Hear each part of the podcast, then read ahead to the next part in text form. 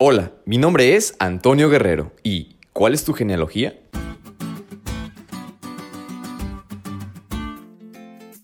¿Quién no hizo un árbol genealógico en algún momento? Es un clásico. Realmente es importante para definir muchas interrogantes sobre tu vida.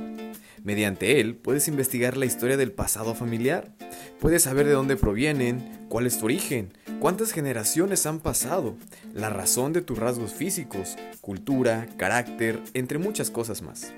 Y sabes, es importante saber la historia pasada para poder entender tu presente y tu futuro. En el estudio de hoy nos dimos cuenta de esto, pero no solo analizamos un árbol genealógico de nuestra familia en particular, sino de toda la historia de la humanidad. Mediante la cronología de la edad de Noé, podemos distinguir la conexión entre los antediluvianos y los postdiluvianos, debido a que nos remontan al último eslabón de la genealogía de Adán. Por ende, podemos destacar que Noé transmitía a sus descendientes la historia del origen del hombre. Ahora, nosotros al saber esto, podemos destacar que las genealogías bíblicas sirvieron y sirven para transmitir en primer lugar acontecimientos históricos reales. En segundo lugar, demuestra la continuidad de la antigüedad histórica a la época contemporánea, un vínculo claro entre el pasado y el presente. Y en tercer lugar, nos recuerda la fragilidad humana y el trágico efecto de la maldición del pecado y sus mortíferos resultados sobre todas las generaciones subsiguientes.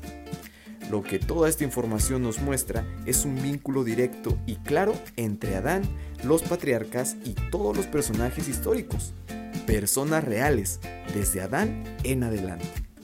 Amigos, claramente estamos estudiando nuestra historia antigua, no son cuentos o fábulas, ni mucho menos inventos. Son acontecimientos reales que nos muestran a un Dios creador y sustentador que se preocupa por la historia de la humanidad y nos da esperanza de regresar al plan original que tenía para nosotros.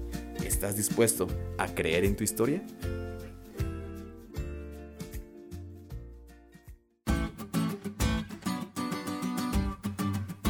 ¿Te diste cuenta lo cool que estuvo la lección?